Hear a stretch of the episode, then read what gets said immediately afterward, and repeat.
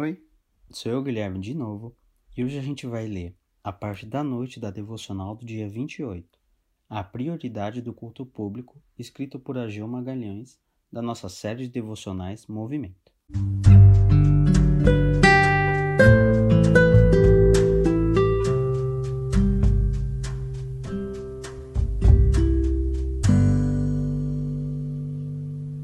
A leitura bíblica para essa devocional ela se encontra em Hebreus, capítulo 10, versículo 25.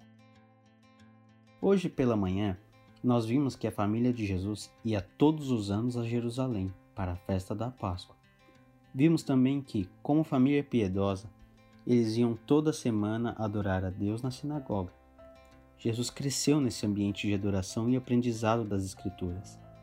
Naquela ocasião em que seus pais foram para a Páscoa em Jerusalém, eles retornaram para casa e, no meio da viagem, perceberam que Jesus não estava com eles. Isso aconteceu porque, naquela época, as pessoas viajavam a pé e em grupos. Os homens iam juntos conversando entre si e as mulheres também, e as crianças iam juntas correndo, pulando e brincando. Quando eles pararam para dormir, foi que perceberam que Jesus não estava com as outras crianças. Retornaram para Jerusalém e encontram Jesus, com seus doze anos de idade, no templo, assentado no meio dos doutores da lei, ouvindo-os e interrogando-os.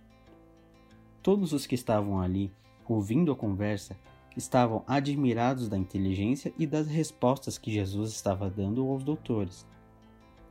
Jesus estava se saindo tão bem não porque ele era Deus encarnado, mas porque foi criado por José e Maria nos caminhos do Senhor indo à sinagoga toda semana e aprendendo da palavra de Deus em casa, como todo garoto de Israel. Nós também podemos nos preparar para falar da palavra de Deus com inteligência. Basta nos prepararmos para isso. Se nós lermos a Bíblia todos os dias e formos à igreja todos os domingos, prestando atenção no que é ensinado e guardando tudo no coração, estaremos preparados para falar aos outros da mensagem do nosso Deus. Como escreveu Paulo, nós não devemos deixar de ir à igreja, como é de costume de alguns crentes, mas devemos motivar uns aos outros a ficarmos firmes na casa de Deus, tanto mais quanto percebermos que a volta de Cristo se aproxima. E essa é a pergunta 103 do Catecismo de Heidelberg, de 1563. O que Deus ordena no quarto mandamento?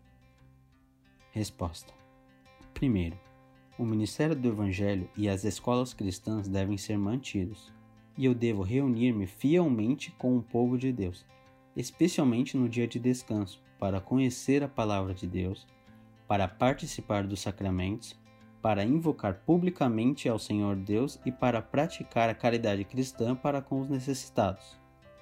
Segundo, eu devo, todos os dias da minha vida, desistir das más obras deixando o Senhor operar em mim por seu Espírito.